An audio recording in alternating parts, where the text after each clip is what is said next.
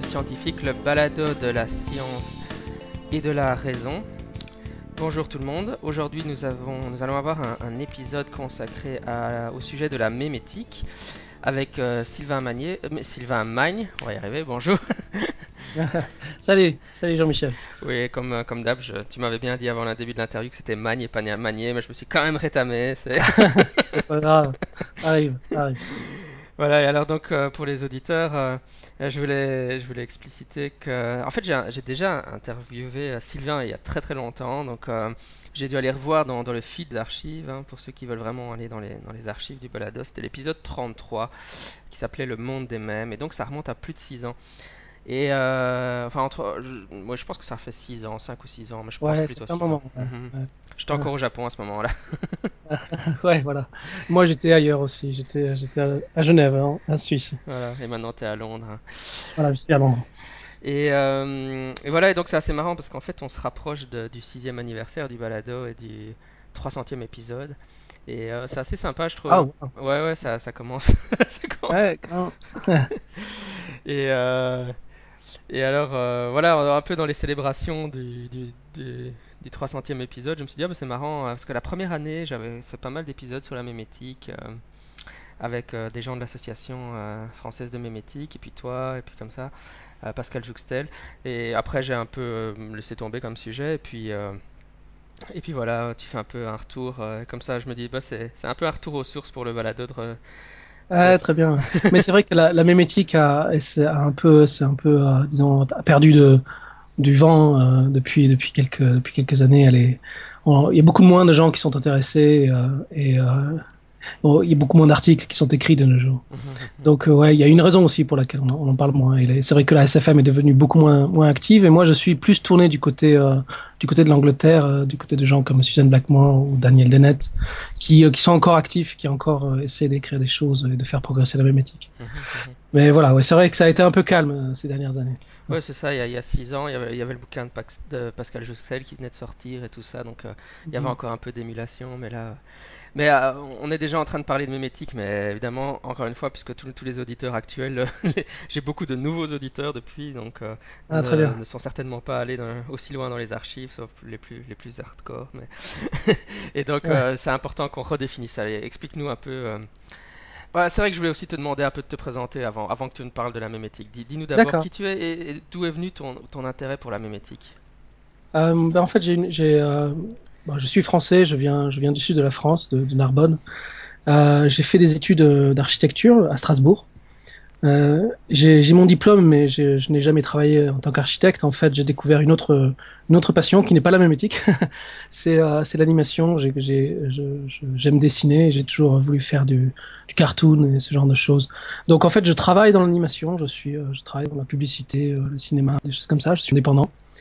Euh, mais euh, par contre, euh, lorsque je, suis, je me suis intéressé à l'architecture en particulier parce que ça, ça mélangeait euh, l'art et la science. En fait, j'ai toujours eu beaucoup, beaucoup d'intérêt pour les, pour les sciences. Et, et donc, j'étais à un âge où je me posais des questions sur, sur pour le pourquoi du comment des choses. Et je, je, je trouvais la, la même éthique à, l'époque, je suis par hasard, dans les art divers articles aussi. Je trouvais que pour, les, pour lesquels on n'avait pas beaucoup de réponses à l'époque, et encore aujourd'hui, peu de. Et euh, j'avais trouvé ça intéressant parce que je sentais qu'il y avait quelque chose à faire. Alors, euh, alors voilà. Donc euh, petit à petit, euh, à travers les années, j'ai j'ai- j'ai réfléchi à la question, j'ai rencontré des gens, euh, j'ai j'ai pu discuter avec Pascal Jouxtel, avec euh, Suzanne Blackmore. Euh, en ce moment, je suis même en contact avec avec Daniel Dennett. Donc j'essaie j'essaie d'a- d'apporter mon mon eau au moulin, de, de faire progresser un peu les choses. Voilà. Oui, donc c'est vrai que pour les, pour les sceptiques, euh, il y, a il y a une connexion euh, relativement, euh, pas directe, mais euh, semi-directe, euh, juste par les noms que tu viens de nommer. C'est vrai Oui. que Daniel Dennett, euh, c'est quand même un philosophe euh, qui est en général, euh, enfin qui est très apprécié par, par les sceptiques. euh, il a été Mhm. dans les Cavaliers de l'Apocalypse un peu avec euh, Richard Dawkins, etc., dans- au niveau de l'athéisme. Et puis évidemment, Mhm. euh, Suzanne Blackmore est, a été euh, une grande critique de la part, enfin elle a été une parapsychologue et puis elle, a- elle est devenue une critique de la parapsychologie. Donc euh, c'est des gens, c'est des gens qu'on- dont on parle beaucoup chez les sceptiques. Donc euh, c'est aussi, c'est comme ça aussi que moi je me suis intéressé un peu à la mémétique évidemment. euh. Ouais. Et donc euh, qu'est-ce que la mémétique? Ah, qu'est-ce que la mémétique? La mémétique, on pourrait euh, résumer ça à, à une étude, une approche de la, de la culture en utilisant les outils de la, la théorie de l'évolution.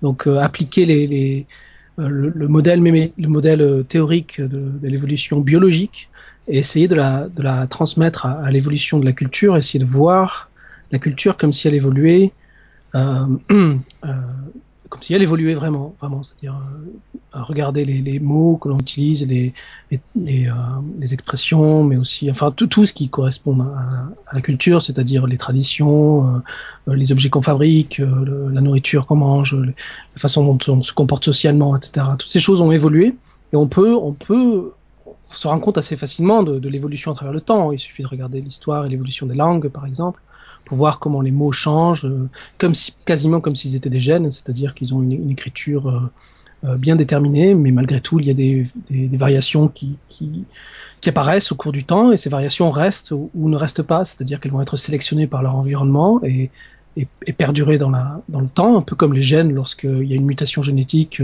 s'il apporte un, un un avantage à, à l'animal qui le porte, par exemple, eh bien cet animal va avoir plus d'enfants et euh, plus de progéniture et donc euh, euh, continuer à multiplier ce, ce, nouveau gène, eh bien c'est pareil pour les mots. Si un nouveau mot apparaît, qui est intéressant, que les gens commencent à l'utiliser, qu'il est utile, alors il va se répandre dans une population de gens et euh, exactement comme un gène le ferait, euh, au bout de quelques années, il va peut-être devenir un, un, mot dominant dans, dans, le, dans l'univers, euh, l'univers culturel.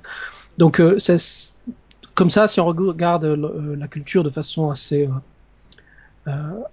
avec une certaine distance, disons, on se rend compte qu'il y a vraiment des, motifs qui ressemblent beaucoup à l'évolution euh, biologique. Et, euh, l'idée de, base, vraiment, qui a été proposée par, euh, Richard Dawkins, c'était de dire, bon, ben, pourquoi, pourquoi ne pas essayer d'utiliser les mêmes outils et de, comprendre, de regarder l'évolution, la culture comme si c'était un objet en évolution. alors, ça, il y a, un point particulier qui a toujours fasciné un peu les gens par rapport à la mémétique, c'est que c'était la position, euh, le discours de Richard Dawkins, puisque dans son livre euh, Le gène égoïste, qui remonte à 1976, où il a, pour la première fois proposé ce, le, le, terme de même, euh, à l'époque, il présentait vraiment les, les, gènes comme étant des, euh, euh, des gènes égoïstes. C'était bien le terme du, utilisé dans son livre. dans le sens, c'était pour simplement mettre l'accent sur le fait que euh, les gènes sont, sélectionnés et, contrôlent les, machines, les, les, êtres vivants comme nous sommes, ils contrôlent à distance, on pourrait dire. Et c'est eux qui, euh, qui, euh, ils, se battent pour leur survie, on pourrait dire d'une certaine façon. Donc c'est dans ce sens-là qu'ils sont égoïstes. Mais ça n'empêche pas, ça n'empêche pas des comportements coopératifs entre gènes, on pourrait dire, et, l'apparition de, comportements euh, altruistes. Donc c'était juste une image pour, pour, essayer de faire comprendre que les gènes, c'est eux qui, euh, qui vraiment euh, sont aux rênes de, l'évolution. Et, euh, donc l'idée, si on transpose cette idée-là à la, culture, eh bien on pourrait se dire que quelque part finalement il y a des idées qui ont beaucoup de pouvoir comme ça, qui peuvent, qui peuvent quelque part contrôler les gens. Et, et, et donc un des exemples préférés de Richard Dawkins, c'était c'était de parler de religion et de montrer comment une religion peut être un, un système culturel complexe qui peut, euh, qui peut vraiment dominer la vie des gens et, façonner la, la, vie même de sociétés entières et, ça dans la durée, quoi, vraiment sur des siècles. Euh, voilà, voilà, c'est un peu ça la, la, perspective de mémétique sur, sur la culture. -hmm. J'espère que. ouais, non, c'est bien. juste pour aussi euh, pour m'éclairer moi-même, j'ai l'impression que, enfin, de, de, de, ma lecture de ces sujets, j'ai l'impression qu'on pourrait dire qu'il y, y, a évidemment la, la théorie de l'évolution est extrêmement une théorie extrêmement puissante d'un point de vue explicatif, et donc euh, on pourrait dire qu'il y a eu la, la, psychologie. Il y a différentes choses. Quoi. Il y a par exemple la psychologie évolutionniste qui essaye d'expliquer euh, la psychologie euh, via le, le, prisme de la théorie de l'évolution, et évidemment ça pourrait avoir un, enfin ça, ça, peut, ça peut avoir un impact sur le, la culture puisque bon, si on explique le comportement humain vis-à-vis -vis, la théorie. Tout à fait. Et puis il y a eu des, des théories de, de évolutive, de, enfin basées sur la théorie de l'évolution de la culture avant la mémétique.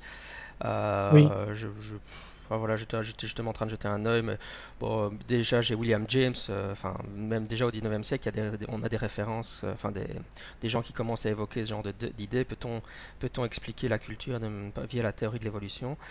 Finalement, finalement la, la mémétique là-dedans, bah, comme tu l'as bien expliqué, elle, elle a, elle a, elle a mis l'accent sur cette idée de même, donc de, de gène culturel, quoi. Oui, tout à fait. Tu, tu as raison, en fait, d'ailleurs, ça remonte même à plus loin que ça, puisque euh, même à l'époque de Charles Darwin, lorsqu'il présente ses idées sur l'évolution euh, biologique, euh, il, euh, il prend pour exemple, pour essayer de faire, de, renforcer son argument, il prend comme exemple le, les langues, justement, l'évolution des langues. Il, il, il faisait l'inverse, en fait. Il disait, regardez comment les langues évoluent, et essayer d'imaginer que, que la nature évolue de la même façon. Donc euh, déjà depuis longtemps finalement on a, instinctivement une compréhension de, la, culture comme étant un objet qui évolue. Euh, et, euh, et, ce qui est étrange par contre c'est que euh, on a, on, on, bien que ça soit, c'est très proche de nous, on comprend que ça évolue et on a tant de mal pourtant à, à, à offrir un, modèle qui soit euh, qui soit clair qui soit simple et clair et efficace. C'est un peu pour ça que moi je j'essaie de travailler euh, sur la mémétique, c'est pour essayer d'offrir un modèle mémétique qui serait qui serait vraiment testable, qui serait pas juste un objet théorique euh, intéressant, mais quelque chose euh, qui pourrait avoir une, utilité pratique, qui pourrait euh, découler vers une science qu'on pourrait utiliser. Voilà. Oui, c'est vrai que je, pense que l'idée de la mémétique est vraiment très attractive. Et encore maintenant, là j'étais en train de lire un, nouveau livre qui vient de sortir sur un livre sceptique sur ce qu'il y a une vie après la mort et évidemment, enfin, qui défend l'idée que, enfin, l'inverse de l'hypothèse survivaliste. Donc euh, quand on meurt, il n'y a plus rien après. Et alors il y, a, il y a un chapitre sur, euh, sur la religion, les, les, les, hypothèses pour expliquer la religion. Et évidemment, l'auteur arrive à l'idée que évidemment c'est la mémétique qui serait euh, l'hypothèse explicative la plus... Bah, la, la, la, meilleure pour la religion. Oui. Donc on, on, voit l'attrait de ces idées. Et, et chez, voilà, chez les sceptiques, il y a aussi évidemment l'idée que la mémétique pourrait potentiellement expliquer la religion, cette idée, euh, les méméplexes, hein, enfin, que, que mmh. les religions seraient un peu des, des sortes de, de, de, virus qui, nous, qui contamineraient les gens.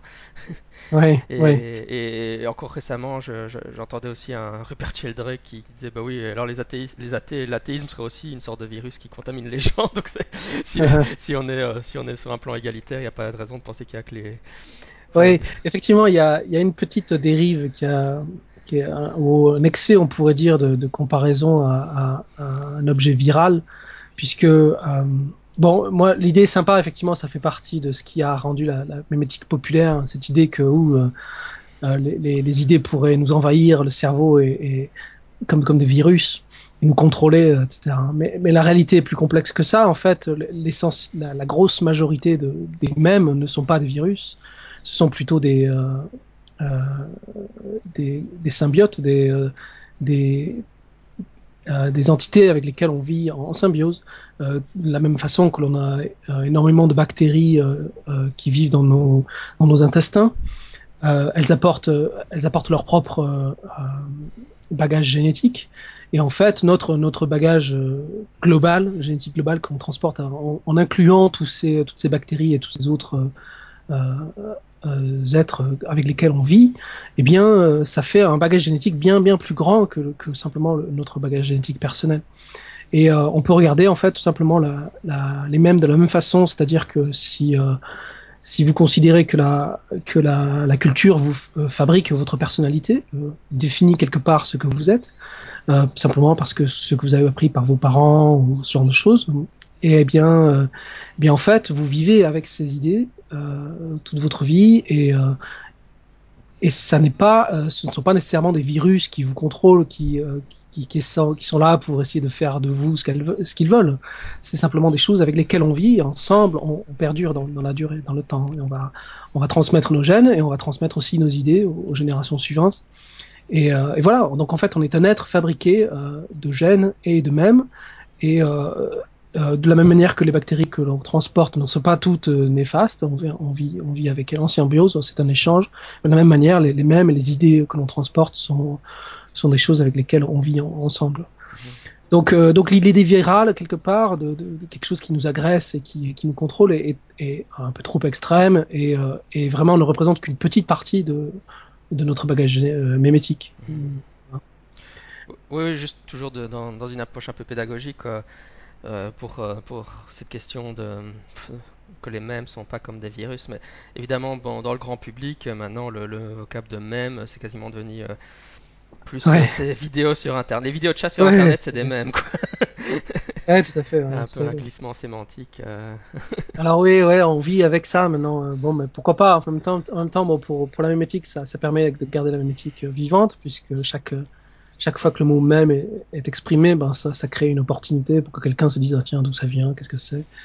Et donc euh, donc ça, ça ça garde le débat ouvert quelque part finalement.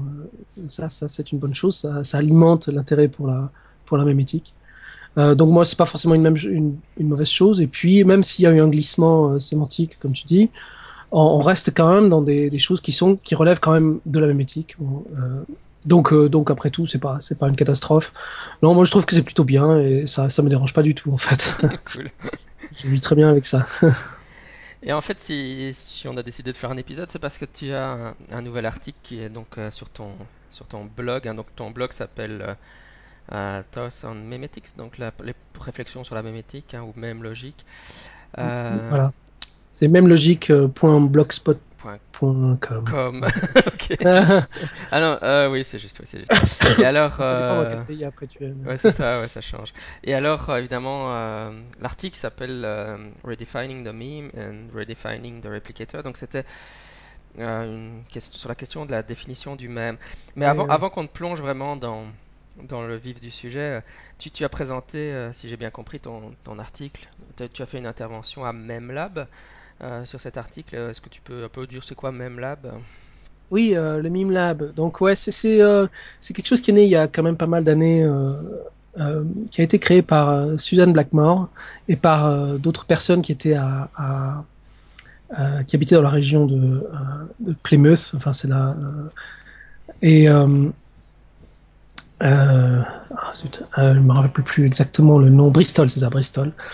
Donc euh, c'était des gens qui étaient dans l'université de Bristol, si, j'ai bien compris, et euh, ils se retrouvaient en fait chez elle ou chez quelqu'un d'autre euh, pour quelques heures, comme ça, pour échanger des idées rapidement sur sur la mémétique, qui correspond à l'époque où, son livre était sorti, et The Meme Machine. hein, et et donc en fait ça ça finalement ça a perduré. Elle a réussi à à continuer euh, à ce mime lab et puis il a évolué un petit peu, il est devenu un peu plus euh, formel, on va dire. Il se fait maintenant euh, sur une journée et demie, on va dire. Souvent, ça commence le matin et ça finit le, dimanche. Euh, moi, je n'ai participé finalement qu'à deux de ces, mime labs, les deux derniers. Le dernier était il y a un mois et demi à peu près, et celui d'avant c'était en fin d'année dernière. Et donc il y a maximum, maximum de 1 à 2 mime labs par année. Et euh, ce qui est intéressant, c'est qu'il y y a différentes personnes qui sont dans ce mime lab. Elle, elle connaît beaucoup de monde. Et euh, donc, euh, chez mime lab, on peut, on peut rencontrer de nouvelles personnes quasiment. Euh, c'est jamais bon, ça, ça passe à 10 points, euh, je crois. Et, euh, et ensemble, on, on discute, on échange des idées. Euh, et, euh, et ça, ça se veut assez informel, mais en même temps, on se donne à peu près une heure pour que chacun puisse avoir un moment où, euh, où il contrôle le débat, hein, si, si tu veux. hein. C'est-à-dire l'idée lance, lance une idée ou euh, pose des questions. Ou, ou- Mais ça, ça a une volonté assez ludique en même temps, ça c'est sympa. C'est-à-dire qu'on essaie de, on essaie de faire que ce soit, un bon moment sympa pour tout le monde. Donc c'est très très détendu et c'est euh, voilà. voilà. Mhm. Euh, Il y a eu bon, il y a eu des gens intéressants qui sont allés au Mime Lab. Il y a eu euh, euh, Richard Dawkins lui-même qui a été Mime Lab, euh, euh, Daniel Dennett également. Euh, et euh, du côté français, eh bien il y a Pascal Jouxel qui est euh, qui y va fréquemment, donc disons je dis à peu près une fois par an, hein, je crois qu'il y est. Et euh, il était donc au dernier et j'ai pu le rencontrer euh, pour la première fois en fait en personne, vu qu'on avait discuté avant euh, sur Skype d'ailleurs, comme on le fait maintenant. Et on avait discuté par échange de sur le, le forum de la, de la société francophone de mémétique à l'époque, qui malheureusement malheureusement n'existe plus aujourd'hui, mais mais euh, Pascal est toujours très actif, euh, donc c'était un plaisir de le voir. C'est quelqu'un vraiment de, très sympathique. Et lui aussi donc a fait la même chose. Il a présenté des idées, euh, moi j'ai présenté des idées, et puis on a discuté un petit peu tout ça quoi. Voilà, lui avait parlé, je me rappelle de des attentats à Paris qui concernent le Charlie Hebdo, puisque ça avait été un phénomène mémétique assez assez assez rapide et assez assez violent, on pourrait dire. Euh, donc c'était assez intéressant de se poser des questions sur euh, sur euh, de voir toutes les branches euh, qui avaient pu être euh, émanées de, de ce phénomène. Il y a des choses très intéressantes. Voilà. Oui, juste peut-être pour les, les auditeurs qui, ne connaissent pas bien Suzanne Blackmore, c'est vrai que je suis assez fan. Comme, comme je l'expliquais tout à l'heure, enfin je le mentionnais tout à l'heure, elle a, elle a commencé sa carrière en faisant un doctorat en parapsychologie. Oui. Et puis alors, euh, au fur et à mesure du temps, elle, elle elle est devenue de plus en plus euh, sceptique. Enfin, elle, s'intéressait à la parapsychologie puisqu'elle avait eu des expériences de sortie hors du corps, au moins une importante, et euh, ça l'avait euh, convaincu de s'intéresser à la parapsychologie. Et puis, elle, est devenue de plus en plus sceptique de la parapsychologie au fur et à mesure du temps. Et c'est vrai qu'elle a publié un certain nombre d'articles et d'ouvrages très critiques de la parapsychologie. Et finalement, c'est vrai que euh, au- elle a, elle a fait vraiment un revirement dans sa carrière. Je, je crois que c'était, à mon avis, ça devait être au début des années 2000 ou quelque chose comme ça. Elle a, Mhm. elle a, elle a complètement euh, euh, changé d'orientation. Enfin, oui et non, parce que pour elle, je crois qu'il y a vraiment une continuité dans sa pensée, sa réflexion sur ce sujet-là. Il Ouais, ouais. y a pas, c'est Mm. pas une brisure, mais c'est vrai qu'elle a, elle, a, elle a, com- elle a quand même abandonné le champ de la parapsychologie, même le débat sur la parapsychologie, même si elle intervient parfois dans les médias un peu, mais à ma connaissance, elle fait plus tellement de publications euh, sur le sujet. euh, enfin, et, euh, mais par Ouais. contre, elle, a elle a publié un gros bouquin, une- un, un, un textbook, un manuel sur la conscience. Et là-dedans, c'était marrant parce qu'il y avait, il y avait différents chapitres sur euh, comment aborder de manière plus, pluridisciplinaire la, la conscience. Ça s'appelait Consciousness. Bon, forcément, c'était un manuel sur la conscience. Et il y avait un chapitre sur la Ouais. parapsie et un chapitre sur la mémétique. C'était, Ouais. c'était assez. euh, Et, et c'est vrai qu'elle s'est. Ouais, c'est ça, quand elle, a, quand, elle, a, quand elle a sorti son bouquin sur la mémétique, elle s'est vraiment, vraiment réinvestie dans la, dans la mémétique, quoi. Bon, maintenant, je sais Ouais. pas, elle, elle doit être assez âgée, non? Maintenant, elle doit quoi, avoir 60 Alors, ans ou quelque chose comme ça? oui, euh, je ne connais pas exactement son âge, euh, mais oui, euh, un peu plus peut-être même. Euh, elle, elle a, elle c'est un personnage très, co- très coloré. Elle est très très sympathique. Elle a énormément d'énergie. Sa maison, c'est une belle maison. C'est une ancienne ferme qui a été réhabilitée. Elle a, elle a beaucoup beaucoup d'espace, beaucoup de, de chambres, donc ça permet au- à pas mal de monde de venir. Elle a un grand jardin. Elle est, très euh, très verte, on pourrait dire. Elle, euh, fait pousser beaucoup de plantes qu'elle mange. euh, Elle a des, elle a des poules aussi. elle a, vraiment un grand jardin. Et, elle a un petit, une petite rivière qui passe à côté avec son petit pont, elle, qui lui, qui, lui appartient. Un petit pont au-dessus de la rivière en pierre, très joli, avec un, avec le, le, sol du, du pont qui est en fait fait d'herbe. qui est, euh, qui est très très joli. C'est- Alors euh, c'est très agréable d'être chez elle. Elle est toujours toujours sa coiffure euh, de toutes les couleurs. Elle, elle cultive un peu ce, ce côté ce côté excentrique, on va dire. Mais elle est très très sérieuse. C'est quelqu'un de- d'extrêmement organisé, de très sérieux. Donc elle est toujours très très ouverte, très très curieuse des, des choses. Mais euh, c'est intéressant de la voir organiser le, le mime lab. Parce que quand, on arrive, elle, fait attention que les choses commencent à l'heure, que les gens soient prêts, que que les choses soient prévues à l'avance, etc. Donc c'est pas quelqu'un de, de complètement fantaisiste. Euh, au contraire, on, voit, on voit son côté euh, très, euh, son approche très scientifique des choses.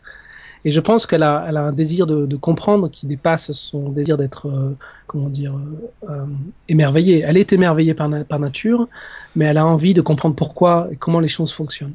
Et je pense qu'elle avait envie, dans son histoire, de faire la même chose par rapport à la, à la parapsychologie. Elle, les expériences qu'elle avait eues, elle, elle y croyait, elle pensait que c'était vrai, mais elle avait l'intention de prouver que c'était vrai. Et c'est pour ça qu'en fait, elle a arrêté d'y croire, parce que justement, avec une approche scientifique, elle s'est bien rendue compte que qu'il n'y avait rien à montrer, en fait. Et elle continue donc, euh, je pense, dans cette voie-là, euh, de nos jours. Alors, euh, oui, pour en, pour en venir en- à ton article, tu pourrais un peu nous expliquer, av- avant de parler, parce que donc tu, dans son article, tu vas proposer une nouvelle définition du même, mais avant, de proposer ta nouvelle définition du même, est-ce que tu pourrais expliquer quel était un peu le problème de la, de la définition qui existait, donc la, la- la ouais. définition de Richard Dawkins, et pourquoi les critiques, euh, voilà, ont souvent, souvent critiqué cette définition, justement? Oui, alors en fait, l'idée, de est très simple au départ. Euh, vraiment, euh, bon, encore une fois, c'est emprunté à l'idée de l'évolution. Euh, donc, dans l'évolution, l'idée c'est qu'il y a des, choses qui se, qui, qui per- qui perdurent dans le temps. Il y a des choses qui, sont, oui, voilà, qui perdurent dans le temps, tout simplement. La question était de savoir comment les animaux héritent de leurs traits, de leurs caractéristiques. Lorsqu'on a découvert les gènes, bon, on a eu la preuve physique du matériel, du, mécanisme euh, des, euh, de- des d'héritage des traits, des traits des animaux. Et donc, euh, donc la, définition principale de l'évolution est devenue très simple, c'est-à-dire euh, il faut trouver, il suffit de trouver quel est l'élément qui, qui est reproduit à travers les, à travers les, les siècles. Et donc euh, Richard Dawkins avait proposé une définition très simple, il avait dit en fait tout, tout, euh, euh, tout objet qui est, toute chose qui est copiée est un réplicateur. Et le réplicateur, ce sont des choses comme l'ADN, etc., c'est-à-dire ce sont comme les gènes, ce sont des choses qui sont simplement copiées. Si quelque chose est copié, eh bien alors c'est un réplicateur, et si c'est un réplicateur, alors euh, l'évolution peut, peut se passer. Il suffit qu'il y ait un environnement qui sélectionne les meilleures copies, etc. Et puis avec le temps, et surtout avec les erreurs de copie, euh, les copies peuvent s'accumuler et créer des choses intéressantes comme la vie en fait. Euh, avec, euh, on a eu la chance avec la biologie de pouvoir enfin mettre le doigt sur, euh, sur l'unité de sélection, ce, réplicateur big. On a découvert très bien, super. Et Richard Dawkins avait lancé l'idée qu'on pouvait faire la même chose avec la, culture.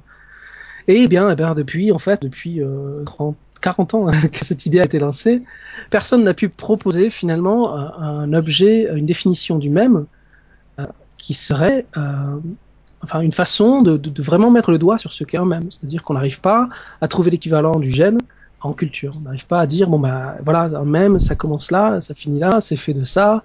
Et, euh, en fait, donc l'idée semble très simple au départ. Et euh, et il y a eu euh, depuis, en fait, euh, une interminable discussion sur qu'est-ce que sont les mêmes sans que personne finalement arrive à trancher, à trancher l'affaire. Et en fait, il y a, bon, y a eu plusieurs euh, propositions. Il y a des gens qui ont dit bon, ben, les gènes, les, mêmes, pardon, ce sont des idées, donc c'est dans notre tête. Ce sont des choses qui sont dans notre cerveau. D'autres personnes ont dit non, non, non, ce sont, ce sont les choses qu'on communique. Lorsqu'on parle, ce que je prononce un mot, c'est ce que je prononce qui, qui voyage entre moi et ton oreille, qui est, c'est là que se trouve le même. D'autres vont dire non, non, non, c'est dans les objets, c'est dans l'écriture, c'est les textes, c'est euh, les couteaux et les fourchettes qu'on utilise. Alors euh, d'autres encore diront c'est non non c'est les comportements humains c'est vraiment c'est-à-dire c'est lorsqu'on court lorsqu'on mange lorsqu'on lorsqu'on s'agite lorsqu'on bouge nos lèvres et qu'on prononce des mots c'est ça c'est ça les mêmes et, alors ça devient vite euh, euh, un, un débat qu qu'on a, que personne n'arrive à trancher, c'est-à-dire que personne n'arrive à, à, faire un, une démonstration qui, qui mettrait tout le monde d'accord. Et tant que ça, ce n'est pas fait correctement, eh bien la mémétique a un sérieux problème en fait. les gens ont commencé à critiquer, à dire bon bah c'est très bien tout ça, mais euh, si vous pouvez pas nous dire ce, qu'on ce que sont les mêmes exactement, eh bien peut-être que la mémétique ça c'est une erreur, peut-être que c'est une science qui ne fonctionne pas. Ouais, parce que, euh, alors, euh, ouais. Non, juste pour, juste pour un peu, encore une fois, pour les, pour les auditeurs, je crois, quand, quand, quand on lit les, les, les, textes de, les textes de mémétique qui, qui ne problématisent pas la question, bah, on donne toujours des exemples, bah, voilà, euh, un poème, ça peut être un même, euh, une phrase, un, un, mot, ça peut oui. être un même, et puis on va vous dire une chanson, ça peut être un même, l'air d'une chanson, ça oui. peut être un même, un geste, ça peut être un même, pliage d'origami, ça peut être un même. et alors, il y a tous des ouais. exemples comme ça qui sont mentionnés, mais il y a un moment où tu le, enfin moi aussi je me suis dit mais finalement c'est quoi un même parce que on, met des choses euh, voilà des, des, choses qui sont voilà un geste une technique pour plier un, un origami mm -hmm. l'air d'une chanson là enfin je sais pas vraiment l'air quoi. Enfin et, ouais. c'est des choses qui semblent finalement très différentes les unes des autres quoi euh, ouais c'est ça c'est vrai et enfin j'essaie juste de le, de le dire de, dans mes mots euh, pour, pour, pour peut-être plus simplement ouais, pour que, que, les gens voient le problème. Et, et donc c'est vrai que ça, ça a généré tu nous expliquais que ça a généré beaucoup de discussions en fait. Oui oui alors il y a eu un débat entre les internalistes contre les, les externalistes par exemple c'est-à-dire les gens qui croyaient que les que les mêmes bon bah c'est en fait des, des structures des euh, des motifs dans le cerveau, des, connexions euh, particulières entre, par exemple, lorsqu'on pense au mot arbre. Alors le mot arbre, est-ce que est-ce que c'est un même? Eh Bien où est-ce qu'il est Si, si, si c'est un même, donc il pense que c'est la structure euh, que l'on a dans notre cerveau qui correspond au mot arbre. Alors euh, que d'autres vont dire non non non, c'est dans le cerveau, ce n'est que le côté, on va dire, ah, bon, je pas être trop, technique, mais disons le l'objet l'objet de cré créé par le même et non pas le même lui-même. Euh, c'est un peu comme en biologie, disons, euh, si on faisait un, une comparaison, la difficulté c'est de dire, euh, par exemple, lorsqu'on voit tant, on voit beaucoup, on regarde les animaux qui évoluent, on voit qu'ils ils ont tous des oreilles, par exemple, beaucoup ont des oreilles. Alors on se dit bon ben c'est l'oreille qui est copiée et de, donc de génération en génération, les oreilles sont copiées. C'est une erreur de dire ça puisqu'en fait il n'y a pas dans les, gènes de euh, de, de, plan de fabrication de l'oreille. C'est pas comme ça que ça fonctionne en fait. Euh, on ne copie pas une oreille, on copie en fait des, instructions de construction d'un corps euh, qui sont les gènes eux-mêmes, et ce sont les gènes qui sont copiés. Et, chaque oreille est en fait, si on regarde dans les détails, chaque oreille est, différente. Euh, il y a des variations tout le temps chez chaque, être. Eh bien, euh, par contre, les variations, il n'y a aucune variation dans les gènes. Les gènes, eux, se copient de façon exacte. Et, euh, et donc, c'est là qu'il faut faire bien la différence entre euh, le, code, euh, qui est l'ADN, et le résultat du code, qui est l'oreille et le reste du corps, en fait. Donc, on sépare en général entre le, génotype, ce sont les, gènes, et le phénotype, ce sont les, résultats, les effets du, gène, le phénotype. Et donc, il faut faire la même chose quelque part. Hein. Il faudrait arriver à faire la même chose lorsqu'on parle de culture. Hein. Va dire bon, est-ce que lorsque je chante une chanson, est-ce que est-ce que cette chanson que j'entends, est-ce que c'est le gène lui-même, euh, le, même lui-même, ou est-ce que c'est le phénotype, l'objet euh, du, du même euh, et, et c'est là que c'est difficile. Là, c'est là qu'on n'arrive pas à, à, se mettre d'accord. Donc, euh, ce qu'on a dans le cerveau, est-ce que c'est vraiment le lieu où se trouvent les mêmes, ou est-ce que c'est un effet euh, des mêmes? Ce genre de questions-là. Et il faut, il faut répondre à ces questions-là, sinon on n'arrivera pas à faire de progrès, euh, progrès. Oui, c'est ce qui m'a le, le, plus interpellé euh, en, en, regardant ta vidéo, c'est que, bon, moi je suis vraiment un, un amateur hein, sur le sujet, hein, donc enfin j'ai fait un peu de lecture, et, et c'est vrai que j'avais toujours eu l'impression que les mêmes, bah, finalement c'était pratiquement un synonyme d'idée, quoi, que les mêmes c'était ce qui était dans la tête, et euh, c'est mmh. vrai que là tu t'introduis bien l'idée que les mêmes pourraient euh, ne pas être dans la tête, en fait. oui, tout à fait, tout à fait. Mmh. Oui. Euh, et ouais, donc euh, en fait, moi, j'ai essayé de pousser la question au maximum. Je me suis dit bon bah, je, je trouve ce sujet très intéressant, mais euh, on on peut pas rester sur un statu quo comme ça. Il faut, il faut faire des progrès. Il faut, il faut trancher les choses. Et j'ai essayé d'apporter d'aborder la question de façon la plus rationnelle possible. Mmh. Et donc voilà, j'ai trouvé ma réponse, c'est ce que j'ai, c'est ce que j'ai proposé. Quoi. Avant qu'on qu écoute ta proposition, je voulais quand même juste dire, c'est vrai que tu, tu es là, enfin tu, tu vas, comment dire, préciser la, la définition de, de Richard Dawkins. Euh, mais ce qui, est, ouais. ce qui, est, quand même intéressant à dire peut-être aux auditeurs, c'est que euh, Richard Dawkins, l'idée du même quand même dans le gène égoïste, c'est quelque chose de, de très bref. C'était un paragraphe oui. qu'il a balancé comme ça dans un bouquin hein, qui n'a pas oui, du tout le même sujet. Et, euh, et voilà, c'est sa, sa, définition est là, quoi. Et, mais peut-être que c'est pas, enfin, juste pour que les auditeurs n'aient pas l'impression que le gène égoïste c'était un livre sur la mémétique ou que Richard Dawkins a vraiment réfléchi vrai. de manière très approfondie sur le sujet ou euh, non, euh, c'est juste d'ailleurs lui-même lui-même le dit souvent, le répète parce que bon, on, on, le prend à partie, on lui dit oui, mais euh, tu as tu as parlé de la mémétique, etc. Est-ce que tu es sûr que ça existe vraiment? Que tu n'as pas fait une bêtise lorsque tu as écrit ça Et euh, alors lui lui-même a pris un peu de distance par rapport à ce qu'il a dit. Et d'ailleurs, bon, il a raison parce que c'était de fait, il, il avait écrit cet article, cette, cette petit paragraphe uniquement, enfin, pour pour essayer de d'offrir un autre argument de plus pour, euh, pour sa théorie euh, sur les gènes. Et, euh, et donc c'était euh, c'était pour, pour mieux définir l'idée du réplicateur en fait. Qui était, euh, et donc oui, du coup, euh, du coup, on, on, revient vers lui, on lui dit bon, oui, est-ce que cette question éthique c'est toujours pas résolu Est-ce que tu as fait quelque chose, etc. Mais lui, il ne se sent pas responsable parce que c'était pas son but de développer la mémétique. Donc euh, aujourd'hui, il, il, a pas envie. Il a dit laissez-moi tranquille, je je fais pas de mémétique. ouais, je crois qu'il. Euh, je, je me dis qu'il a dû être très surpris de la popularité de, de son idée. Je pense, je pense, ouais, je, il n'avait pas du tout prêt ça, c'est sûr.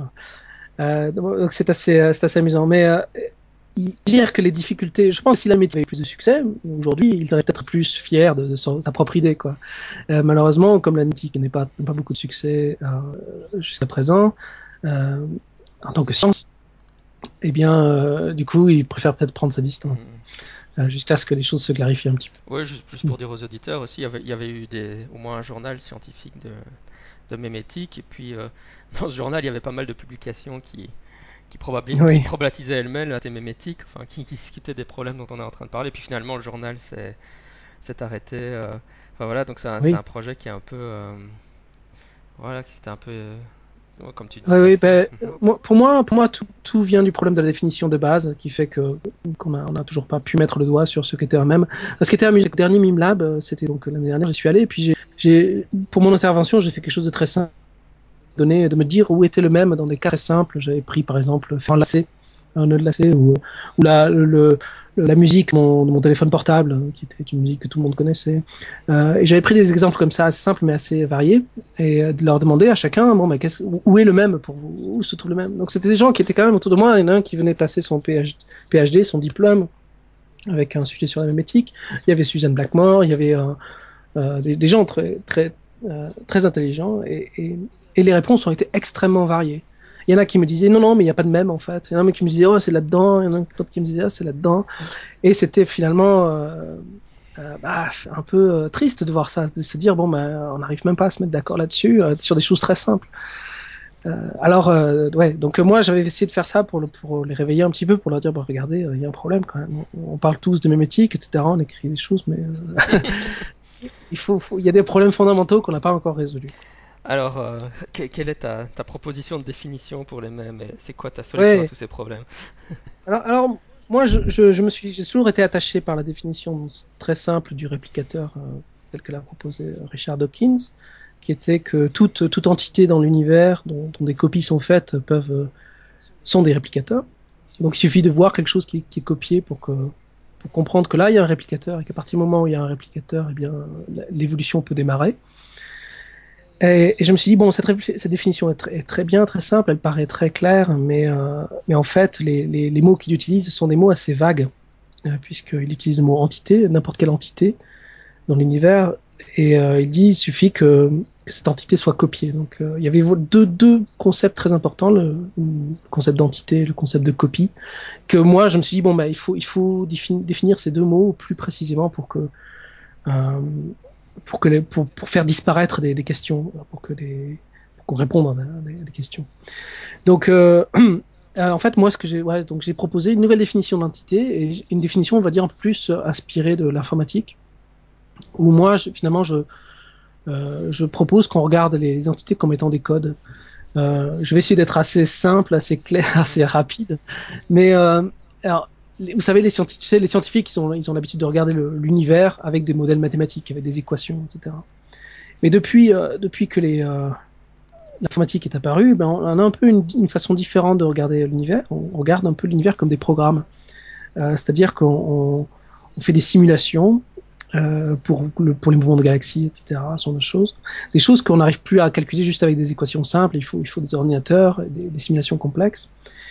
Et il a été, il a été démontré en fait euh, mathématiquement que qu'un programme informatique et, un objet mathématique, comme, une un théorème, sont deux choses euh, équivalentes quelque part. C'est-à-dire que tout objet mathématique peut être un programme informatique et tout programme informatique peut être considéré comme étant un objet mathématique. Donc, euh, donc il y a une équivalence entre programme et, et, mathématique. Donc ça veut dire qu'on peut quelque part regarder l'univers comme si, euh, comme s'il était fait de code, de code informatique. Donc, euh, moi, j'ai proposé, finalement, si ce concept de code informatique est très universel, je me suis dit, tiens, on pourrait utiliser ça pour remplacer le, le concept d'entité. Euh, L'entité, c'est vague, on ne sait pas ce que c'est, mais en code, on a déjà une meilleure idée. On sait qu'un code, bon, bah, ça doit être, euh, ça contient des informations, ça doit être lu par un, par un, par un ordinateur, si on veut, pas forcément un ordinateur comme les nôtres, mais par exemple, dans le, dans le cas de la biologie, le, le code, c'est, on peut, on peut regarder l'univers euh, comme s'il était fait de, de, code informatique. Et, euh, et donc, si on est par exemple du côté biologique, le, code informatique, si tu veux, c'est l'ADN. Et le, les ordinateurs qui lisent l'ADN, ce sont les, les cellules. Euh, dans le monde informatique, évidemment, on sait ce que c'est. Mais euh, et puis, par exemple, chez les humains, ben, les mots pourraient être comme des codes.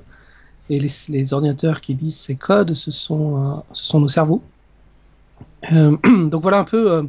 Je me suis dit ça c'est déjà plus intéressant parce que en code on sait qu'il y a besoin d'avoir deux, deux éléments, le code lui-même, mais aussi un lecteur. Il a besoin aussi d'avoir un support physique. C'est-à-dire qu'un code ça flotte pas dans l'air comme ça. Il faut qu'il y ait quelque chose qui transporte le code. Donc ce sont des molécules, par exemple pour l'ADN, ce sont c'est de l'encre sur du papier pour du texte, c'est c'est des ondes sonores pour pour des mots prononcés.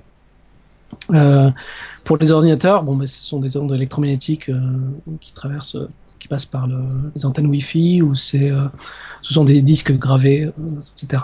Ce qui, ce qui, était intéressant dans ce que tu disais, c'est que évidemment les, le code n'existe que parce qu'il y a quelque chose pour le décoder. Quoi. Tu t'expliquais dans ta vidéo que Un texte, Oui, un texte qui, qui est sur du papier, si, s'il n'y a personne pour le lire, c'est pas forcément, pas du code finalement, quoi. voilà, tout à fait. C'est du bruit. euh, en fait, euh, un, un ancien texte euh, écrit dans un, un langage qui a disparu euh, est absolument opaque et ne contient plus d'informations. En fait, quelque part pour pour il ne contiendra de l'information que s'il existe quelqu'un qui peut lire ce texte. Et, et donc le, code devient relatif. Il devient relatif à, son lecteur, à celui qui peut le lire. Euh, donc par exemple, des ex- exemples très simples. euh, si je dis oui en français, ça veut dire ça veut dire oui en français, mais oui en anglais, ça veut dire nous. Euh, donc euh, deux, un, cerveau anglais et un cerveau français ne vont pas comprendre le code de la même façon. Donc l'important, il y a une relation code-lecteur qui est importante et qui donne l'un n'existe pas sans l'autre. En fait. Et ça, c'était quelque chose, c'est quelque chose de nouveau déjà par rapport à par rapport à- au concept que l'on a de euh, de l'évolution et même même d'un point de vue biologique. En général, on prend le point de vue euh, du gène et on oublie, euh, on oublie qu'un gène c'est lu par une cellule et que la cellule a donc un impact sur, euh, sur ce que va pouvoir produire le gène. Euh, mais bon, je suis pas généticien non plus. chacun, son, chacun son truc. J'essaye de m'informer un petit peu sur ces choses-là aussi. Voilà, donc ça c'est un peu le côté, euh, voilà, un côté de la définition, définir une entité euh, comme un code, quelque chose donc peut-être on comprendra un petit peu mieux. Et ensuite, il fallait définir le concept de copie. Alors là, le copie, c'est aussi, la copie, c'est aussi un problème très, très, très, très sérieux pour les, pour les méméticiens. Un objet de, ils ont souvent été critiqués sur ce point de vue-là. Alors pourquoi? Parce que les, les, euh, les, gènes, comme on sait, ils sont copiés de façon parfaite. Ils sont copiés molécule par molécule, euh, et, et, de temps en temps, il y a des mutations, et les mutations permettent l'évolution, etc. Mais de, quasiment tout le temps, les, les gènes sont, sont, sont copiés de façon exacte. Alors que lorsqu'on transfère cette idée à, à la mémétique, bon, ben, on se retrouve avec la culture telle qu'on la connaît, avec des gens qui, chaque personne prononce un mot d'une façon différente parce qu'ils ont un différent un timbre de voix différent, ils ont un accent différent. Euh, toutes ces choses qu'on fait dans les euh, dans nos sociétés qui sont culturelles semblent être faites euh, tout le temps de façon un peu différente et jamais être copiées parfaitement. Alors alors les critiques disaient bon ben écoutez euh, ça va pas votre votre modèle de réplicateur ne s'applique pas à la culture. C'était un peu l'idée du pour, pour illustrer le bazar du téléphone arabe quoi. Je, on met Ouais. 20 personnes dans une pièce, euh, la première personne murmure quelque chose à la deuxième et à la, à la fin du parcours, euh, ce que dit la dernière personne est complètement différent de ce que la, enfin ça a été très Oui. très altéré euh, par rapport à ce qu'a dit la première personne quoi. Oui, alors tout à fait, oui. Alors y là, là, il y a des choses qui, qui, qui entrent en, jeu, c'est dans la- les, les qualités du code lui-même. Certains codes seront copiés facilement, d'autres ne le seront pas. Effectivement, si on joue au jeu de téléphone arabe avec un- quelqu'un qui commence une phrase en chinois et que tous les gens dans la, pièce sont des Français, euh, la déformation sera très, très vite très, très forte. Euh, mais s'il s'agit de prononcer qu'un mot français que, tout le monde connaît, eh bien le mot français pourra faire le tour de la pièce euh, en étant intact. Mais si c'est une phrase et qu'elle est plus longue, alors là, ça devient plus difficile à mémoriser. Et là, les choses peuvent, peuvent encore évoluer. Et oui, alors dans la copie, euh, il, y a, encore des exemples qui sont assez, euh, digitaux, on pourrait dire. C'est-à-dire dans la culture, des choses qui se copient de façon assez, euh, bien. Tout ce qui est dans l'informatique, par exemple, bon, on, a, créé par les ordinateurs un système qui copie euh, donnée par donnée de façon exacte. Mais dans la culture humaine, intra-humaine, bon, bah, ça reste encore très flou. Alors, euh, est-ce qu'on peut vraiment appliquer euh, la question, le modèle du réplicateur aux, humains et à la culture? C'est ça la question. Et alors, moi, j'ai proposé un exemple pour montrer que c'était possible, en fait. C'est-à-dire qu'il faut changer un peu la perspective euh, pour regarder les choses de façon un peu relative plutôt que de façon absolue. Essayer de se dire, hein, il ne faut pas chercher à avoir les, euh, les objets culturels copiés de façon exacte, mais euh, mais elles peuvent être copiées de façon exacte dans certains points de vue. C'est-à-dire que oui, on, on, a tous une façon différente de prononcer le mot arbre, euh, parce qu'on a tous un timbre de voix différent, mais euh, au bout du compte, on reconnaît tous euh, le mot arbre lorsqu'il est prononcé. Donc on peut tous quelque part dire oui, ah, mais je l'ai bien entendu le mot arbre, il n'y a pas de problème. C'est vrai qu'il n'était pas exactement comme je le prononcerais moi, mais, c'était bien le mot arbre. Donc quelque part, il y, a, quand même une certaine fidélité qui existe.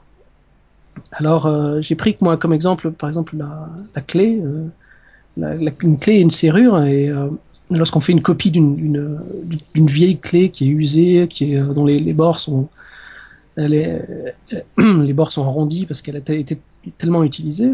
Lorsqu'on va faire une copie, elle revient en général plus neuve, elle revient avec des angles aigus, etc. Des angles bien, bien, bien précis, mais elle pourrait être aussi faite d'un métal différent, elle pourrait être fait, elle pourrait avoir une couleur différente. Euh, mais ce qui est important au bout du compte, c'est ni, la couleur, ni, ni, les détails, etc. Ce qui est important, c'est que la porte s'ouvre. Donc finalement, si la nouvelle clé ouvre la porte, eh bien c'est une bonne copie. Euh, et donc en fait, si on prend le point de vue de la porte, le point de vue de la, serrure, la copie est parfaite. Et du coup, euh, on, est satisfait, on peut être satisfait de ce côté-là et se dire, ah, en fait, si on choisit le, bon point de vue, les copies peuvent être considérées comme parfaites. Et le point de vue à prendre, eh bien, c'est le point de vue du, du lecteur, euh, celui qui lit le code. Si on prend un point de vue absolu euh, et qu'on essaie de regarder les choses de l'extérieur, alors toutes les copies vont avoir des différences. Mais si on les prend d'un point de vue de celui qui lit, celui qui écoute le mot arbre, bon, mais il peut entendre 50 mots arbre prononcés différemment, il reconnaîtra toujours le mot arbre. Donc la copie, les copies sont, sont, sont correctes. Voilà, donc c'était euh, ma façon un peu quelque part de, de contourner le problème de cette euh, copie euh, qui doit être absolue, euh, en, en, transformant la, la, la copie euh, absolue en une copie relative. Et là, du coup, le, le problème est résolu et on peut, on peut avancer un peu avec la question. Voilà. Et donc, et donc euh, si, si, si j'ai bien suivi tout ça, finalement, tu, tu, toi, tu es vraiment un, un, externaliste, en fait. Enfin, on fout du code et un, et un lecteur, euh, les, mêmes sont, sont ce qui se trouve vraiment à l'extérieur de, nos cerveaux, quoi. Oui, alors, euh, c'est la question, je reviens à la, question de l'oreille, là la différence entre le phénotype, le résultat, et le, code lui-même. Pour moi, ce qui se passe dans le cerveau, ça fait partie du, phénotype, c'est-à-dire ce, du résultat. Donc en fait, on est, des, euh, des machines fabriquées par des gènes et des mèmes, mais euh, euh, donc, les mèmes sont, sont à l'extérieur en fait. Il, il, donc lorsqu'on parle par exemple d'un mot qui est exprimé, encore une fois le mot arbre, le mot arbre pour moi, le même est réellement en fait lorsqu'il est dans les ondes, les ondes sonores qui travaillent, qui, qui voyagent entre la, la, voix, la bouche de celui qui émet le mot arbre et euh, l'oreille de celui qui le reçoit. C'est là que le même. Et pourquoi, pourquoi est-ce qu'il est là? Eh parce que c'est le moment où il est le plus. Euh... c'est le moment où il est le plus concentré, le moment où il est le plus simple. Lorsqu'il est dans le cerveau, il est, il est mélangé à plein de choses, si on pourrait dire. C'est quelque chose qui est, qui est extrêmement complexe, auquel on n'a pas accès. Mais lorsqu'on communique le mot, c'est vraiment le moment où il est dans sa plus pure forme. Euh, et c'est l'endroit finalement où il faut, il faut rechercher le, euh, il faut rechercher le, même. Et en fait, euh, chaque fois que quelqu'un prononce le mot arbre, il réémet euh, le même, il récrée une, nouvelle instance de ce même, et euh, il peut être à nouveau euh, entendu par une nouvelle oreille.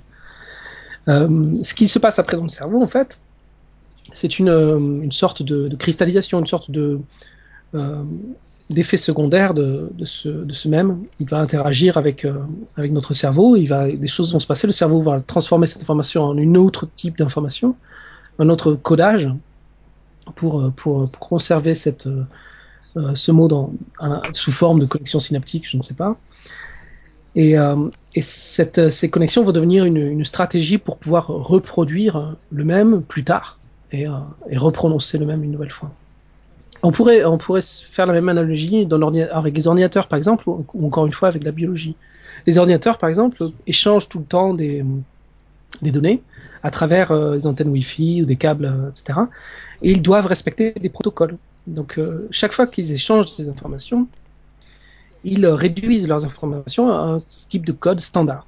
Mais, euh, et ce type de code standard, c'est ça qui est universel. C'est ça qui unifie tous ces ordinateurs. Mais ce qui se passe à l'intérieur des ordinateurs, euh, finalement, est personnel à l'ordinateur. C'est-à-dire que l'ordinateur va euh, enregistrer cette, euh, cette information quelque part sur un disque dur ou sur une mémoire flash ou dans sa mémoire vive. Il en fait ce qu'il veut.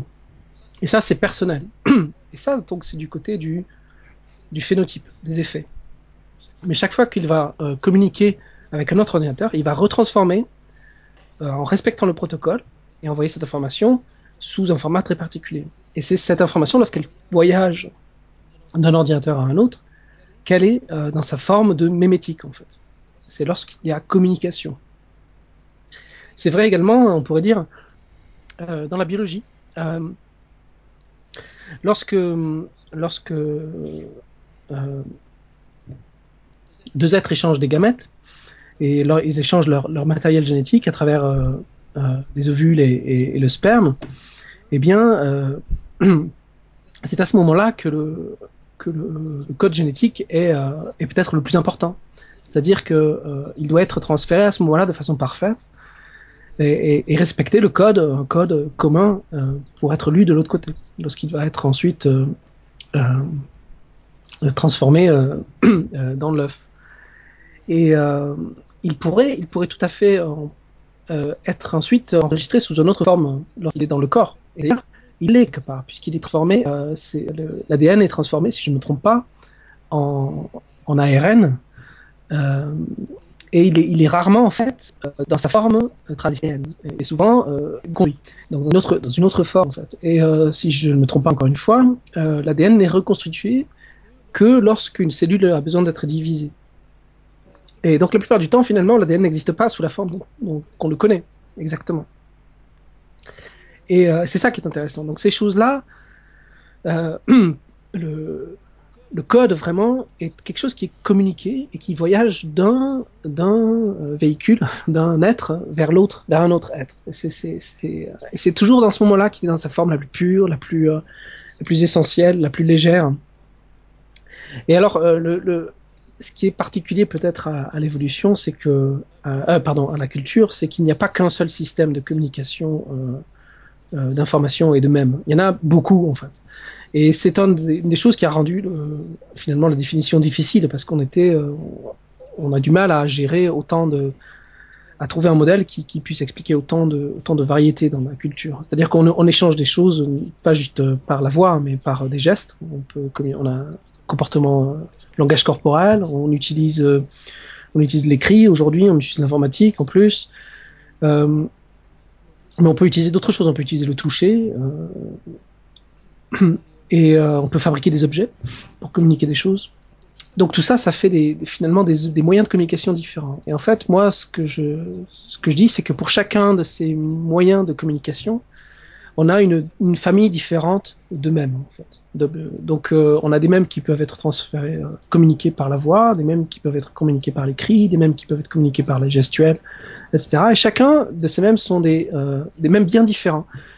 Euh, pourquoi ils sont différents? Parce que par exemple, si je veux communiquer une idée, je peux choisir différentes méthodes. Et la méthode qui va être utilisée la plus, fréquemment, ce sera la méthode qui aura le plus d'avantages, qui sera la plus facile ou qui sera la plus, la plus, la plus sûre. Euh, donc, ça dépend des situations. Mais par exemple, si je veux communiquer le mot arbre à quelqu'un, euh, je peux, euh, avec mon téléphone par exemple, j'aurai le choix de taper dans un texte ou d'appeler cette personne et de, et de prononcer le mot. Et chacune aura un coût différent. C'est intéressant avec les téléphones d'ailleurs parce que effectivement, ça a réellement un coût différent. Euh, mais c'est tout, tout ça qui fait qu'il y a une évolution. C'est-à-dire que chaque en biologie, chaque gène va avoir un coût quelque part parce que il va développer euh, certaines particularités euh, chez l'animal ou chez la plante et euh, ça aura un coût, c'est-à-dire que ça va soit l'aider, soit lui coûter et ne pas l'aider. Et, c'est comme ça que l'environnement sélectionne les gènes qui seront les plus efficaces. Et quelque part, eh bien notre environnement fait la même chose. Si mon téléphone, si ça me coûte plus cher d'appeler quelqu'un plutôt que d'envoyer un texto, eh bien je vais peut-être choisir alors euh, d'envoyer un texto à la place. Et donc le même arbre sous forme de texto euh, aura alors plus de succès que le même arbre sous forme de son, euh, sous forme de prononciation. Voilà, voilà, par exemple. Je sais pas si j'ai peut-être perdu un peu le fil de la question là. Non, c'est très bien. Je pense que, je pense que on, on, peut se faire une bonne idée de, de ta nouvelle définition. Et, et, de toute manière, comme Enfin voilà, donc euh, pour les, pour les auditeurs qui, qui voudraient aller plus loin euh, ou voir une présentation euh, vraiment euh, très structurée de, de tes idées, il y a ta, donc une vidéo YouTube et puis il y a carrément l'article en lui-même que tu as écrit. oui. Donc tout ça, c'est sur Même Logique, Même Logique à blogspot.com. Et puis, euh, ta vidéo, elle est sur ta chaîne YouTube, en fait, hein, si je, si je ne m'abuse. Oui, Voilà. voilà. euh, Bon, j'ai essayé de condenser tout ça en 25 minutes. euh, je pense que c'est peut-être plus clair d'ailleurs que ce que j'ai dit ici. Et, mais c'est vrai que c'est en anglais, donc du coup ça c'est c'est pas forcément pour pour tout le monde, mais mais, mais je suis content d'avoir pu eu l'occasion d'en parler un petit peu en français ici sur ton sur ton balado. Euh, Il y a, y, a, y a tellement de choses à dire que bon effectivement euh, Mais euh, les gens peuvent me mettre poser des questions s'ils sont intéressés aussi sur le blog. Euh, Il y a moyen de laisser des commentaires ou même sur la vidéo. Euh, je, serai, je serai ravi de, de répondre à des questions. Oui, c'est bien, Ouais. j'espère que enfin, le fait que tu l'aies pu le présenter en français, j'espère que ça donnera, ça donnera, enfin, ça fera Euh, réfléchir les auditeurs sur ces sujets. ouais. Ben, ce qui, euh, ce que je voudrais faire moi à partir de ce moment-là, maintenant, si, si, si ça devait mener quelque part, euh, cette définition de même devrait pouvoir permettre à la même éthique d'être testable, c'est-à-dire que Euh, les mêmes, pour moi, sont des choses physiques, ce sont des, des, sons, des, des sons, ce sont des, objets, des choses comme ça, euh, mais des choses qu'on communique. Et euh, euh, on peut donc, on peut donc euh, les, les, tester. Et euh, j'espère que de là pourra en être quelques idées d'expérience, de, de, choses qu'on pourrait faire. Euh, mais il y a encore quand même beaucoup, beaucoup de travail euh, théorique à faire. Ouais, c'est clair. Oh. C'est oui, quelque chose que faire, faire de la recherche expérimentale sur la mémétique, c'est c'est un peu le saint graal. si, ouais. si, si, les méméticiens y arrivaient, ils arriveraient à, à en transformer la mémétique vraiment en science. Euh, oui, ah, tout à fait, c'est ça. Clair, Ici, ici, on est encore un peu euh, dans, le, dans, le, royaume de la philosophie, ce qui, ce qui est pas, ce qui est pas bien grave, hein, mais, -hmm. mais vraiment euh, arriver à transformer ça en science, voilà. Bah écoute, euh, c'est tout le bien que je souhaite à la mémétique de toute façon depuis longtemps, donc. et ouais, ouais. qu'est-ce que j'allais dire Ben, on, tu, j'ai envie de dire dans 6 ans, voilà, ça faisait 6 ans que je t'avais interviewé, dans, dans 6 ans on en reparlera, tu me diras où ça en est. voilà, ouais. S'il y a plus de... de, de... Euh, ouais. Je suis plus actif en ce moment, donc euh, j'espère que j'espère que ça apportera quelque chose. Et j'essaie j'essaie un peu de, de convaincre euh, des gens comme Suzanne, Suzanne Blackmore et Daniel Dennett. Alors euh, pour la pour l'information, Daniel Dennett travaille sur un nouveau livre euh, dans lequel il devrait proposer euh, sa propre définition, euh, une nouvelle définition peut-être de, des mêmes. C'est une question qui l'a toujours intéressé. Euh, ceci dit, il y a eu des débats qui ont, sont faits il y a un an à peu près, euh, qui ont été organisés par lui-même d'ailleurs, et qu'il a invité euh, pas mal de, Français d'ailleurs. ça s'appelait le workshop de Santa Fe. si ça t'intéresse, peut-être c'est quelque chose à regarder. Il y a un site internet avec quelques petits articles. Et bon, il y avait quand même une tendance dans, à, dire que euh, plutôt à s'éloigner de la même éthique dans ce, dans ce, dans ce workshop. Euh, et ça, c'était euh, beaucoup influencé par les nouvelles idées françaises euh, de Dan Sperber, ce genre de personnes. moi, c'est quelque chose dont, je ne suis pas, avec laquelle je ne suis pas d'accord. Je, pense que la éthique a vraiment beaucoup à faire. Mais un, le débat est intéressant en soi. Et, et donc, je suis content de voir que Daniel Dennett s'intéresse encore à la question et qu'il essaie encore de pousser l'idée de la mémétique.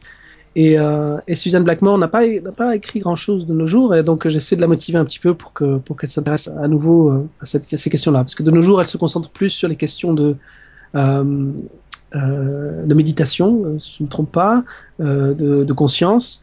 Et, et, elle a fait, je crois qu'elle écrit un nouveau livre, elle m'en avait parlé rapidement, elle fait un petit retour à, au thème de la parapsychologie.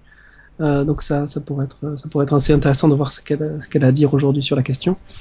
Euh, voilà. Donc, euh, mais elle continue à faire le mime lab, donc il y aura toujours des mime labs, je pense, encore pour les années à venir. Voilà. Oui, oui. Et je crois que juste pour les auditeurs qui veulent aller plus loin sur la mémétique, mémétique, euh, Suzanne Blackmore avait fait un TEDx, non, qui avait été assez populaire, si mes souvenirs sont bons. Ça, ah oui, c'est vrai. Ça doit encore ouais, pouvoir ouais. se trouver, ça, sur Internet. Ouais, sur TED.com, ça doit, ça doit en tapant son nom, Suzanne Blackmore, ça doit, ça doit arriver. Ouais, et, et, et ça, moi, je ne sais pas parce que j'ai c'est dans ma pile de c'est dans mes piles de lecture de lire Daniel Dennett, mais j'avoue que j'ai pas encore lu Daniel Dennett. Il, il, a déjà consacré, il me semble, un ouvrage à la, à la mémétique, non? Ou en tout cas, il y, a, il y, a, un ouvrage où il en parle particulièrement que tu pourrais dire aux auditeurs? Ah, ben, eh eh ben non, je crois pas malheureusement. Ah, Euh, il n'a pas vraiment fait écrire un livre. Il a, il a écrit, il a, il en parle souvent. Il mentionne la mémétique, mais il n'a jamais écrit euh, de longs articles ou de longs euh, paragraphes dessus. Euh, non, c'est assez léger en fait. Sa contribution, au... enfin pour le moment, de ce que j'en sais, euh, de, de, ce que j'ai vu, c'est souvent très court lorsqu'il parle de la ah, c'est marrant, tu vois, parce que moi j'ai écouté beaucoup d'interviews, des conférences, des choses comme ça, et c'est vrai que comme tu dis, il Ouais. mentionne souvent la même éthique, du coup j'avais dans l'idée qu'il avait dû écrire sur le sujet, mais Et pas tant que ça en fait. Ouais, mal- Non, non, malheureusement pas tant que ça. Et je pense que c'est ce qu'il est en train de faire avec un peu de chance en ce moment. euh, Et il essaie de rattraper peut-être un peu et de- de- de- d'offrir euh, ça- un point de vue plus, plus réfléchi sur la question. Euh, un peu de chance, ce sera ça. Euh, mais euh, donc, j'ai bien l'intention de. En, fait, lui, oh, si je peux encore rajouter une petite chose, j'ai échangé un petit email avec lui et il a une approche de la mémétique plutôt orientée information. Ce qui l'intéresse, c'est définir les mêmes comme si c'était de l'information. Et, et donc, c'est encore une autre, une autre, une autre perspective un peu différente. Moi, c'est plutôt le code qui m'intéresse. Un code transmet de l'information, mais lui, c'est plutôt l'information qui est dans le code qui, euh, qui l'intéresse. Et, euh, et euh, oui, je pense que ça, ça, ça pourra, ça pourra apporter encore, matériel à débat. Et j'espère que ça fera avancer les choses. Voilà. Donc il y a, peut-être des choses à, attendre cette année ou, bientôt en tout cas. Super, bah écoute, je, pense que, en, tout cas aux, aux, nouveaux éditeurs qui avaient pas qui n'ont pas écouté mes vieux épisodes, je pense que tu as, as, bien représenté euh, qu'est-ce que la mémétique, les enjeux et les débats actuels. Et puis, euh, ça m'a fait bien plaisir de te reparler après tout ce temps, voilà. Et puis, on reste en Ça moi contact. aussi. C'est un plaisir. Oui, on reste en contact. à une prochaine alors. Ciao. Ok, à une prochaine. Merci beaucoup, Jean-Michel. Allez, au revoir.